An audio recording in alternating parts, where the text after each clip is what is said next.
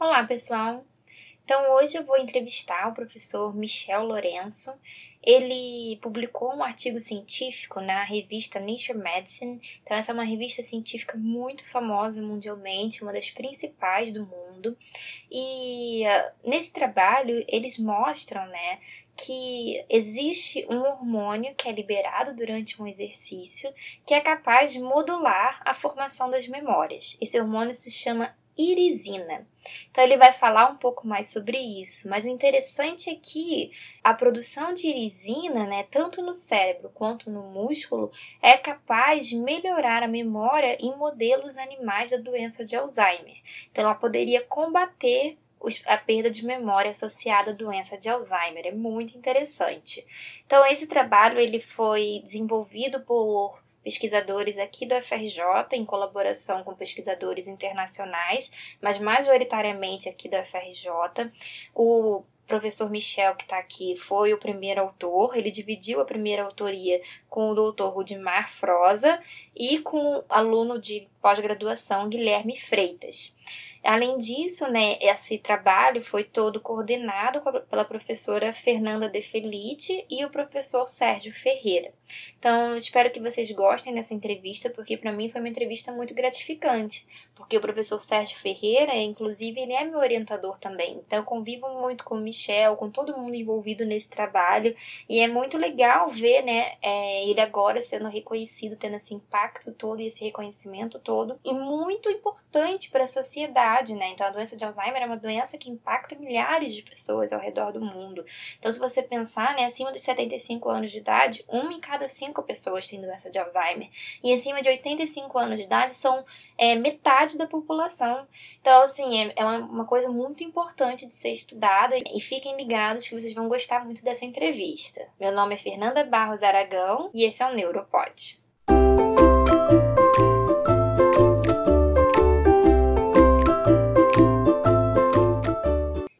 Michel, a primeira coisa que eu queria que você contasse pra gente é um pouco sobre você, da sua trajetória, como que você começou na ciência e da onde que veio esse projeto. Bom, eu sempre tive interesse desde criança, acho que por ciência, sempre me interessou isso falando de experimentos em física, química, aquelas coisas que criança faz, né? Às vezes de brincar, fazer pequenos experimentos em casa, sempre me interessou.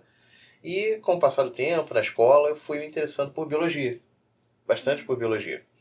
E, mas eu não sabia exatamente, longe de saber o que, que um biólogo fazia ou o que um cientista de verdade fazia né, no, laboratório. Né? A gente e, sempre começa assim mesmo, a gente nunca sabe até entrar. Exatamente. E é, também gostava muito da ideia de ser professor. E naquele momento eu queria ser professor de escola, de ensino médio, fundamental, enfim, né? Por isso, assim, depois de pensar um pouquinho, eu resolvi fazer biologia. Resolvi uh, me inscrever no vestibular para fazer biologia. Gostava do conteúdo, gostava da disciplina e queria ser professor. Então, ótimo, fui lá, fiz meu vestibular para biologia, passei e resolvi fazer uh, graduação em biologia na UFRJ. Né? Ainda, logo que eu entrei na faculdade, com a intenção de, de ser um professor de ensino básico. Só que aí eu fui conhecendo de verdade como que as coisas funcionavam, como é que a ciência funcionava. E apesar de ser totalmente diferente do que eu imaginava antes, né, é, me apaixonei pela ciência. Comecei a fazer estágio de iniciação científica, sempre gostei muito de áreas de biologia celular, de entender como as células funcionam, e comecei a fazer um estágio em biologia celular, no caso, uma coisa que era mais direcionada para neuro. Eram, eles estavam tentando fazer um modelo de doença de Parkinson e estavam estudando terapia celular como uma possibilidade. E eu gostei muito daquilo, realmente me apaixonei. Depois eu acabei saindo desse estágio e aí fui, fiquei um tempo sem fazer estágio, fui procurar um estágio no laboratório de Sérgio Ferreira. Então, ainda na graduação você já conheceu o seu orientador? Ainda na graduação eu já conheci o meu orientador, até porque tinha uma colega de turma minha, a Natália, que já estava fazendo estágio no Sérgio Ferreira. Ah, eu sabia ela... que vocês eram colegas de turma. Uhum. Que legal. Aí acabou que ela falou, olha, tem um tem um pós-doc procurando o IC lá no nosso laboratório, vai lá, já que você está aí nesse momento assim, não sabe exatamente para onde você quer seguir, vai lá. Eu fui. E fui aceito desde então, comecei a trabalhar nisso e estou aí até hoje. então, é, esse é um pouquinho da minha trajetória, né? Que eu aí acabei fazendo, terminando minha graduação em biologia, fazendo mestrado e doutorado em bioquímica, é, pós-doutorado relativamente curto e é, acabei sendo selecionado para ser professor da FRJ. Né? Então, isso é mais ou menos a minha trajetória. Sobre é, esse trabalho específico que acabou de sair, o, o, nosso laboratório já tem algum tempo tenta pesquisar paralelos entre disfunção metabólica, entre problemas metabólicos que acontecem no corpo e uh, a perda de memória na doença de Alzheimer. Né? Então a gente já uhum. tem alguma tradição em estudar um pouco sobre isso e uh, acaba que em 2012 uh, foi descrita a irisina, que é esse hormônio induzido pelo exercício físico, como uma molécula que sinalizaria, por isso até o nome irisina, derivado da deusa grega Íris, como uma molécula que sinalizaria a indução de exercício no músculo, né? a, atividade física realizada pelo músculo, e deveria levar a uma reprogramação metabólica do corpo, inclusive no tecido adiposo, para promover o que a gente chama de browning, de uma especialização do tecido adiposo para que uh, houvesse uma readequação metabólica da, do corpo, né? Só que naquele momento eu não sabia nada sobre o cérebro. Será que a erisina atua no cérebro? Então, Mas não tinha nenhum trabalho sobre erisina no cérebro. Isso no momento em que nós começamos o projeto, não. No momento não havia nenhum trabalho sobre erisina no cérebro. Só que a gente já sabe, já tinha um trabalho mostrando que o exercício, claro, que atua no cérebro. Né? Uhum. O exercício induz plasticidade cerebral, o exercício uh, induz formação de novos neurônios no cérebro. Isso já era muito bem conhecido. Isso, Isso foi é durante o seu doutorado? Isso foi durante o meu doutorado. Eu estava, na verdade, eu estava no meu primeiro para o segundo ano de doutorado quando a gente começou esses, esses experimentos. E aí fomos começar a estudar, fazer, olhar em modelos de doença de Alzheimer como é que estavam os níveis de irisina no cérebro. A gente descobriu que a irisina é expressa no cérebro, ela é produzida no cérebro, então nossos cérebros têm irisina e que... Então ela é produzida no, nos músculos e no cérebro. E é no cérebro. Engraçado que ela foi descrita originalmente como produzida pelos músculos, só que o, o que o cérebro produz é uma quantidade substancial também. Não chega a ser a mesma quantidade do músculo, que é o maior produtor, mas é bastante considerável também o que o cérebro produz. E nós vimos também que uh, a erisina estava diminuída no cérebro de pacientes com Alzheimer. Então esse foi o primeiro experimento que vocês fizeram? Esse foi o primeiro experimento que a gente fez. Esse foi o primeiro experimento que a gente fez. Então isso deu a base para a gente tentar investigar. Será que se nós repuséssemos os níveis de irisina que estavam perdidos, estavam diminuídos no, no, no cérebro do paciente com Alzheimer, será que isso teria algum benefício na memória? E foi como a gente seguiu nesse projeto. Nossa, muito interessante, muito interessante mesmo. Ainda mais essa sacada de ver irisina no cérebro, né? Porque ninguém tinha visto isso antes. Então acho que é uma, uma ideia que vocês tiveram assim. Pois é, e, e, até aconteceu que no meio do projeto saiu um artigo, um artigo foi publicado mostrando que de fato a irisina fazia alguma coisa no cérebro também. Naquele caso era induzir BDNF. Nossos resultados a gente já tinha também vendo coisas parecidas, só que a gente seguiu tentando entender se a irisina poderia ter algum papel uh, protetor né, do cérebro em um modelo de doença neurológica, e no caso de uma doença muito importante que é a doença de Alzheimer, né, que afeta muita gente e que, infelizmente, seus pacientes uh, entram, acabam em um estágio uh, de neurodegeneração que é bem severo, né, bem debilitados e acabam, uh, infelizmente, indo a óbito. Né. É. Não tem um tratamento hoje em dia eficaz, né? Só tem tratamentos paliativos. Né? Exatamente, são tratamentos paliativos que não exatamente nem param a progressão da doença, nem interrompem e também, infelizmente, não revertem o, o prejuízo cognitivo, né? O prejuízo de memória, e não só o de memória, vários outros que uh, levam à degeneração do paciente em Alzheimer, né? Uhum. E qual é o modelo que vocês propõem? A erisina seria produzida no músculo é, durante o exercício físico e aí ela teria. Essa mesma irisina teria ação no cérebro ou seria a irisina produzida no cérebro como resultado do exercício físico lá no corpo? Isso é uma coisa que a gente ainda está investigando, mas a gente sabe que tanto o cérebro quanto o músculo produzem irisina e ambas parecem ser importantes para o efeito do exercício. Então, sob exercício, o músculo induz produção de irisina, como já era conhecido, e o cérebro também produz mais irisina durante o exercício. Então, é, pode ser que as duas sejam importantes para a ação da, benéfica do exercício físico, né? Entendi. Então é isso que a gente está propondo no momento, mas a gente quer investigar exatamente qual que é, da onde vem, de onde vem a irisina de fato, que é responsável pelo efeito benéfico, né? E essa irisina, né? Não importa mais qual é a fonte, né? Vindo do músculo, do cérebro, mas chegando lá, o que, que ela faz no cérebro? Então, a gente ainda não tem grandes detalhes mecanísticos moleculares, mas a gente sabe o que a gente mostrou nesse trabalho é que a irisina fortalece as sinapses, fortalece a comunicação entre os neurônios. Então, a comunicação entre os neurônios ela é bem prejudicada na doença de Alzheimer e isso deve estar por trás da perda de memória que os pacientes têm.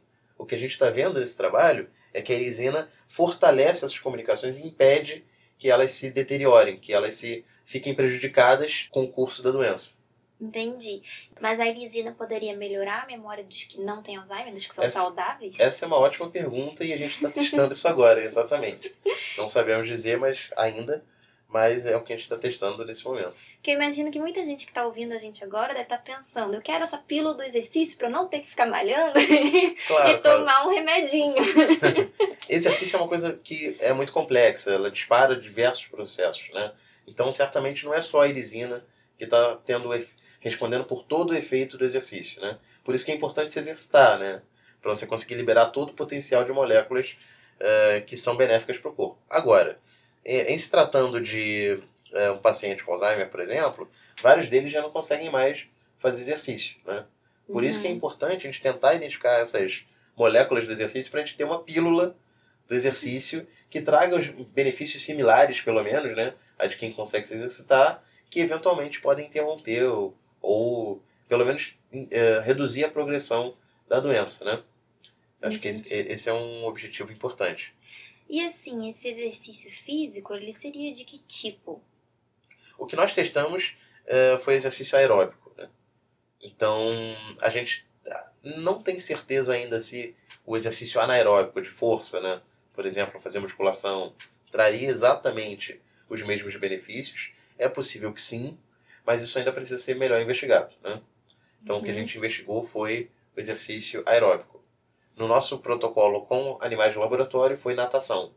Então põe os ratinhos pra nadar. Nós colocamos os ratinhos para nadar, exatamente. Há evidências de que outros protocolos de exercício aeróbico, como corrida em esteira, trariam os mesmos benefícios. E quanto tempo e qual a frequência que tem que fazer o exercício? Olha, quando nós começamos esse estudo, nós queríamos é, tentar maximizar a chance de ver se tinha algum efeito protetor. Então, nós estabelecemos um protocolo crônico para os camundongos, né, para os ratinhos de laboratório. Nós é, utilizamos uma hora por dia de natação, é, cinco vezes por semana, durante cinco semanas. Né, e vimos o efeito protetor. Só que depois, ao longo do desenvolvimento do projeto, a gente viu que menos atividade física também tinha o mesmo efeito. Menos quanto, assim? Menos quanto? Ah, três vezes por semana, durante duas semanas, por exemplo, já era Já era suficiente para trazer, para aumentar os níveis de irisina e trazer os benefícios na memória. E se ele fizesse o exercício durante essas duas semanas e depois parasse? Como é que vocês chegaram a ver isso? Se depois diminuía? Nós não chegamos a, a fazer exatamente esse tipo de experimento. Certamente vai diminuir, você vai reduzir os níveis de irisina de volta. Fazer exercício é sempre bom, nunca é ruim, né? mas o ideal é que o exercício seja regular e continuado. Né? É porque Uhum. a interrupção do exercício em determinado período de tempo leva à perda dos benefícios que você ganharia com o exercício. Né? Por isso que não pode ser só uma resolução de ano novo e começar em janeiro a atividade física, em março você já não está mais fazendo Puxa atividade vida, física. Tem não que dá ser pra ser a pílula, não dá pra ser só resolução de ano novo, é, assim eu acho que a dá. solução, é, a solução é fazer de fato exercício e ter isso na sua agenda e praticar de forma religiosa, né? Sem, sem interrupções. Né? Ainda mais sendo cientista, isso é difícil, né? Você segue isso? Já segui mais nessa vida. Hoje em dia eu tô realmente precisando aumentar minha produção de irisina para para ter esses benefícios. Eu tô realmente precisando voltar a correr, que era uma coisa que eu fazia com frequência. Mas até essas atividades de laboratório, você bem sabe como é, né? É, ocupam- Corre pra um lado e pro outro. É, a gente fica correndo dentro do, do nosso trabalho, né? Mas é, a gente acaba tendo bastante tarefas e não consegue. Mas isso é uma coisa que tem que entrar na agenda, porque Tem. acaba a minha é a resolução de ano novo é essa, fazer natação. A minha é voltar a correr, exatamente. ah, então tá. É, e outra coisa que eu queria te perguntar, né, é esse trabalho, ele foi feito integralmente no Brasil e por pesquisadores brasileiros ou teve parte no Brasil e fora? Como é que foi isso? Esse foi um trabalho que foi feito majoritariamente no Brasil, uh, por pesquisadores brasileiros, mas claro que nós tivemos, e isso é muito importante, a colaboração de diversos pesquisadores uh, internacionais, de outros países, eminentemente dos Estados Unidos e do Canadá. Então, nós uhum. tivemos um colaborador muito importante em Nova York, onde nós pudemos uh, realizar alguns experimentos importantes, mas que a gente não conseguiria fazer aqui no Brasil, nesse momento. E também tivemos colaborações no Canadá que permitiram a gente ter acesso a materiais que nós não teríamos aqui. Então, a ciência funciona assim, né? A ciência não tem fronteiras, não tem uh, barreiras, né? Então, é muito importante que a gente colabore. Mas, majoritariamente, esse trabalho foi feito aqui no Brasil, na Universidade Federal do Rio de Janeiro, aqui na Ilha do Fundão. que orgulho, né? Então, conseguir fazer isso tudo aqui exatamente na Ilha do Fundão, que falta água, falta luz. Falta... Exatamente. E eh, nós conseguimos, apesar das dificuldades, né, tanto de infraestrutura que a gente tem, quanto de falta de financiamento, pela qual nós passamos nos últimos anos, né? Então, é, é realmente um desafio. Mas é também é animador a gente ver que a gente consegue fazer alguma coisa que depois de tanto esforço, tanto trabalho, a gente conseguiu chegar a resultados robustos e interessantes, né? Que estão interessando é. outras pessoas também, né? É verdade. Não, eu acho que é bom a gente ressaltar, né, que esse trabalho ele teve uma relevância mundial, né? Então, você já foi entrevistado por diversos jornais, né? Saiu em diversos... É, essa semana, por exemplo, né, que a gente está conversando aqui, diversas fontes de informação, diversos é, diversas formas de mídia nos procuraram para é, entrevistas. A gente já deu várias entrevistas, né? É, eu, Sérgio Ferreira, Fernando De Felice, estamos nos dividindo para falar com, com cada um e dar atenção para cada um, para contar um pouquinho do que a gente fez aqui, porque também é importante para a gente, cientista, né? Colocar uh, para a rua o que a gente descobre, né? Colocar para a população, até porque, uh, especialmente aqui no Brasil, parte do, dos recursos que a gente recebe são da população, né? são de impostos. Então, é, dizer e, de certa forma, prestar contas do que a gente está fazendo é importante. É dizer que e o dinheiro foi bem gasto, né? Que teve uma coisa... Dizer que o dinheiro foi bem gasto e sugerir que a população apoie o que a gente faz, né? Com certeza. Para que os governos também possam seguir pela mesma direção. É, porque às vezes as pessoas têm assim uma, uma falsa impressão, né, de que não se faz pesquisa boa aqui no Brasil, que a gente está muito atrasado, que não tem pesquisador bom, quando na verdade, né, o que a gente vê é que nossos pesquisadores são muito bons, têm muita qualidade, né, é, às vezes falta financiamento, mas mesmo sem um financiamento adequado, a gente sai do outro lado. Então você imagina se tivesse mais financiamento, né? Exatamente. Acho que o que falta é, é infraestrutura e financiamento por parte do governo, porque gente boa a gente tem muita, né? Tem uhum. muita gente boa aqui no Brasil, fazendo ciência de qualidade. É, às vezes a quem só falta um pouco de recurso, né? Para poder fazer aquilo que estava sendo planejado. A ciência é cara, né? A gente gasta muito dinheiro com isso, mas não é um gasto. É um investimento, na verdade. Porque o retorno ele é muito importante. Vide uhum. esse que a gente está agora com a demonstração de que o exercício é importante para prevenir um mecanismo que pode acontecer no cérebro das pessoas, que é a doença de Alzheimer, né? Sim. Não, e a gente pensa, né, que com o envelhecimento da população, cada vez mais pessoas, né, vão chegar aos 75 e 85 anos, quando o risco para a doença de Alzheimer fica cada vez maior, né? Exatamente. E acho que quem está ouvindo aqui, né, é, a maioria deve ser até mais novo, mais novo que isso, tem tempo ainda de começar a fazer exercício e já começar a prevenir, né? Então, quem sabe daqui a um tempo, o risco de doença de Alzheimer vai ser bem menor nessa faixa etária. Tomara, tomara que seja certo, é, hoje a gente já sabe que em torno de um milhão de pessoas são afetadas pela doença de Alzheimer no Brasil. Né? Esse número certamente tende a aumentar. Como você falou, a população está envelhecendo mais, está vivendo mais, o que é uma coisa ótima. Só que isso leva as pessoas a se preocuparem, com razão, com doenças que vão aparecer com o envelhecimento, que é o caso da doença de Alzheimer. Então, se você tem uma forma de prevenir isso ou de diminuir uh, a incidência dessa doença, isso é fantástico. Né? E o exercício está aí, é uma forma barata, né, que não uhum. custa muito, custa só a sua disposição e né, interesse e disciplina. E de brinde você vai estar tá prevenindo uma série de outras doenças também, não só doenças de Alzheimer, mas vai estar tá prevenindo doenças do coração, doenças, alguns tipos de câncer, doenças metabólicas. Então, fazer exercício é a chave para você que está aí nos ouvindo, né? é, e que ainda não, mesmo que já tenha chegado a uma idade eh, mais avançada, eh, é importante exercitar para prevenir que a doença apareça. Em caso de Alzheimer, por exemplo, quando você passa dos 85 anos, a sua chance de desenvolver vai entre 40% e 50%. Então, um em cada dois, basicamente, é, idosos acima de 85 anos vão desenvolver Alzheimer. Então, se você quer fazer parte do grupo que não vai desenvolver, de repente é importante começar uma atividade física regular, para quando você chegar lá você estar bem.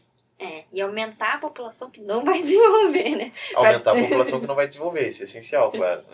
É, Michel, eu queria saber também, né? Agora você recém foi contratado aqui na FJ, né? Sim. Como professor. E o que, que você pretende fazer de agora em diante? Você vai manter pesquisas nessa área? O que, que você como eu te falei, eu me apaixonei pela pesquisa e sou apaixonado por ela. Quero continuar fazendo bastante pesquisas na área de neurociências, que foi a área em que eu me formei, basicamente, né? Me treinei.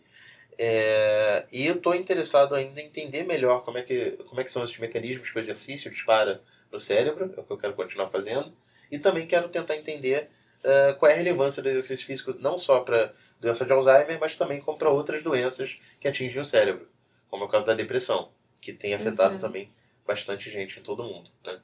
Então é, pretendo já seguir... tem alguns trabalhos também falando que o exercício pode atenuar a depressão. Né? Exatamente, né? o exercício pode atenuar a depressão. E especialmente se são casos mais leves de depressão, uh, às vezes o, o, paciente nem precisa tomar nenhuma, nenhum medicamento. Se ele seguir uma rotina regular de exercícios, às vezes ele não tem mais uh, crises e períodos depressivos só fazendo exercício. A gente quer entender como e tentar maximizar essa, essa chance, né, de que ele não tenha eventos depressivos. A outra coisa que eu queria te perguntar, né, é que nesse trabalho que vocês publicaram agora, a gente vê que com o tempo, né, com a idade, ah, os pacientes saudáveis, eles aumentam a quantidade de lisina no cérebro. Exatamente. E como que isso se relaciona, assim, né? Porque a lisina seria boa para memória, mas a gente vai ficando velho e vai ficando esquecido. E se vocês ainda vão pesquisar? Nós ainda estamos tentando entender o que, que isso representa, mas em princípio isso poderia significar uma compensação, na verdade. Como o cérebro vai passando cada vez mais por processos uh, danosos, degenerativos, talvez aumentar a quantidade de irisina que você produz ao longo do envelhecimento seja uma estratégia de compensar os danos que uh, a gente vai tendo no cérebro, que todo mundo sofre e que não necessariamente vão levar ao desenvolvimento de Alzheimer, por exemplo. Uhum. Mas que se você tem os, mantém os níveis altos de lisina ou aumenta eles ao longo do tempo, você pode pelo menos tentar compensar esse enfraquecimento das sinapses, das comunicações entre os neurônios, mantendo elas fortes. Né? E assim, a, a faixa etária que o exercício seria melhor, ele seria talvez melhor quando a pessoa já está envelhecendo e já tem os níveis mais altos de lisina, que isso seria potencializado, ou seria melhor iniciar mais cedo? Já tem isso claro? Faz diferença? Olha, não sei se tem algum estudo uh, que estudou isso, de, que analisou isso de forma uh, uh, organizada e, e, seriada, mas o exercício sempre é bom. Enquanto você pode fazer não tem nenhuma contraindicação médica, é sempre bom fazer exercício. O que a gente especula é que o exercício também ele não vai induzir só a produção de irisina. E tem algumas moléculas que são produzidas você precisa de mais tempo para que esse aumento crônico aconteça. Então a recomendação é praticar exercício desde cedo, se possível. Né?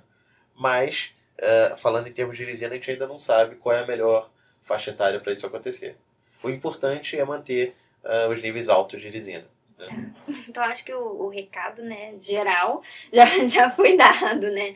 Fazer exercício, não ser só resolução do ano novo, embora também começar agora já pode começar no Nunca novo, é tarde começar, nunca né? é tarde. E obviamente com acompanhamento médico para não ter nenhum problema, né? Então eu queria agradecer o Michel por ter vindo aqui e dado esse tempo pra gente, porque como ele falou, né, ele tá dando um monte de entrevistas em todos os lugares. E você queria falar mais alguma coisa? Não? Eu quero, eu quero reforçar a mensagem de, do exercício, né? Isso ainda, esse nosso trabalho ele é bastante importante para mostrar como o exercício funciona. Ainda não quer dizer que deve-se procurar e administrar irisina em pacientes com Alzheimer.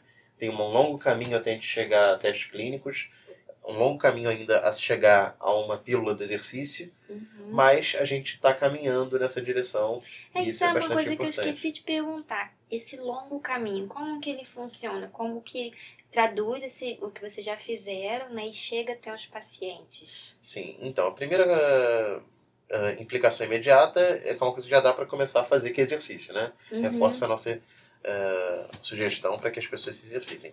Mas, supondo que nós vamos usar irisina como um tratamento para pessoas com Alzheimer, né? A gente não pode, a partir de um estudo com animais de laboratório que nós fizemos, pegar esse composto e já sair administrando em pacientes. Porque não necessariamente o que vai acontecer em roedores vai acontecer, vai acontecer igualzinho em humanos, e além disso que essas administrações podem não ser seguras.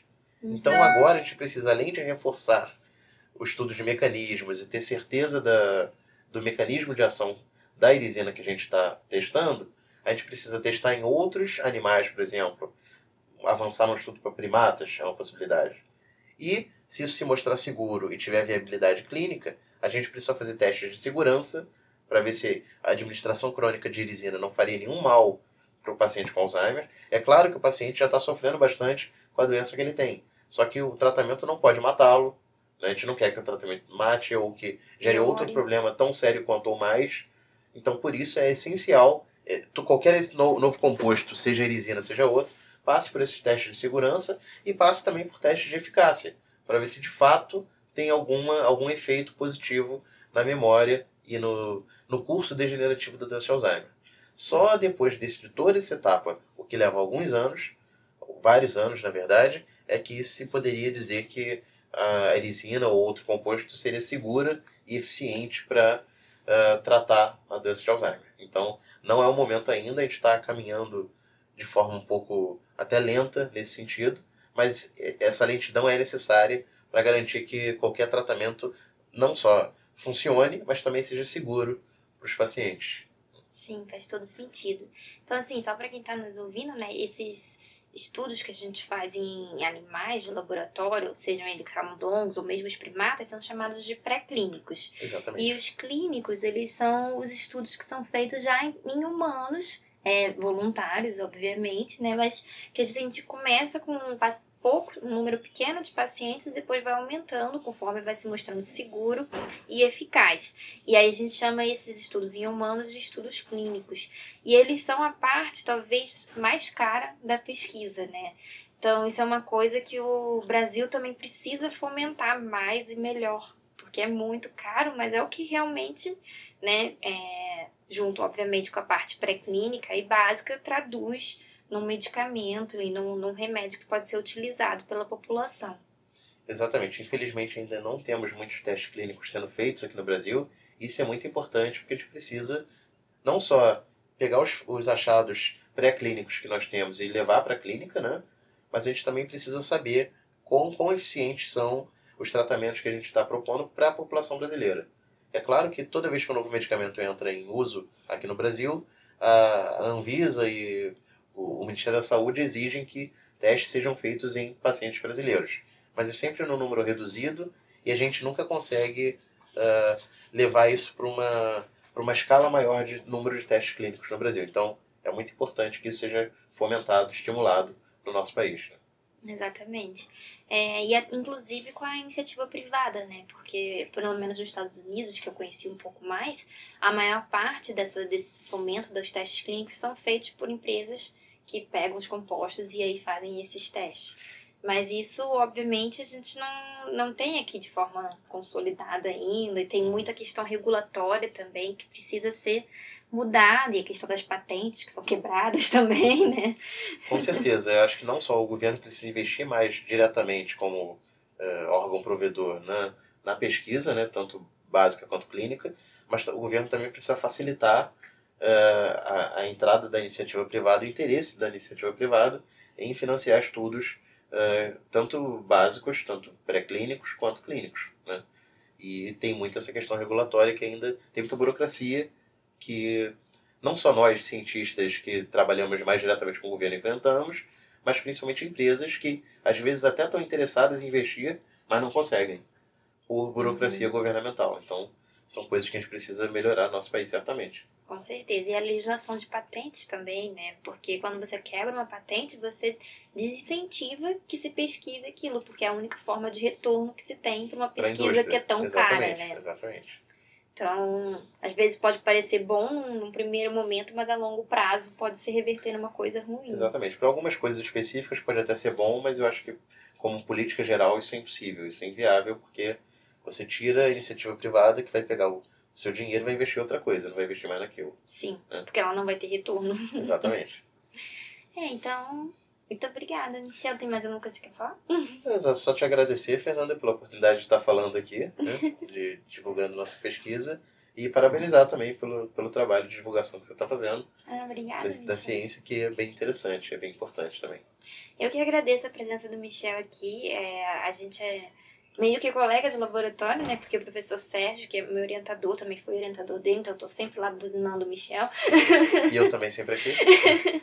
então, assim, eu agradeço muito pelo seu tempo, eu gostei muito da entrevista, foi muito divertido, legal e interessante, né? Acho que quem tá ouvindo vai achar a mesma coisa. Então, obrigada, então. Obrigado você, Fernanda. É isso, pessoal. Espero que vocês tenham curtido essa entrevista tanto quanto eu curti.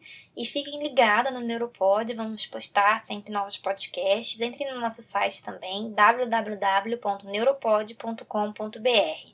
Lá tem matérias escritas e tem a lista completa de todos os podcasts. E vocês podem também curtir e seguir nossa página no Facebook, www.facebook.com.br neuropod. Neuropod com demudo. Então não deixem de acessar nosso site, curtir nossa página no Facebook e ficar ligado porque sempre tem coisa nova. Muito obrigada por nos ouvirem e até a próxima!